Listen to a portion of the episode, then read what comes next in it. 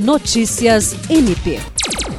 Na tarde desta quarta-feira, o Procurador-Geral de Justiça eleito Danilo Lovisaro do Nascimento conheceu a equipe e recebeu relatórios sobre as atividades e funcionamento do Centro de Estudos e Aperfeiçoamento Funcional CEAF, órgão auxiliar do MPAC, o CEAF que tem como finalidade promover o conhecimento jurídico, bem como a valorização e aproveitamento do patrimônio intelectual e cultural de membros e servidores.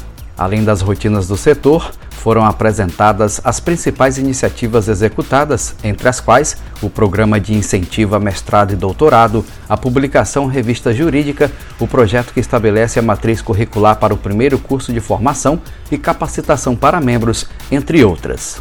O encontro ocorreu de forma virtual e encerra a agenda de reuniões referentes à transição institucional com diretorias e órgãos auxiliares do Ministério Público do Estado do Acre. Participaram a Procuradora de Justiça Rita de Cássia Nogueira, o promotor Glaucio Chiro e a promotora Joana Dark, indicada para assumir a diretoria do órgão. Jean Oliveira, para a Agência de Notícias do Ministério Público do Estado do Acre.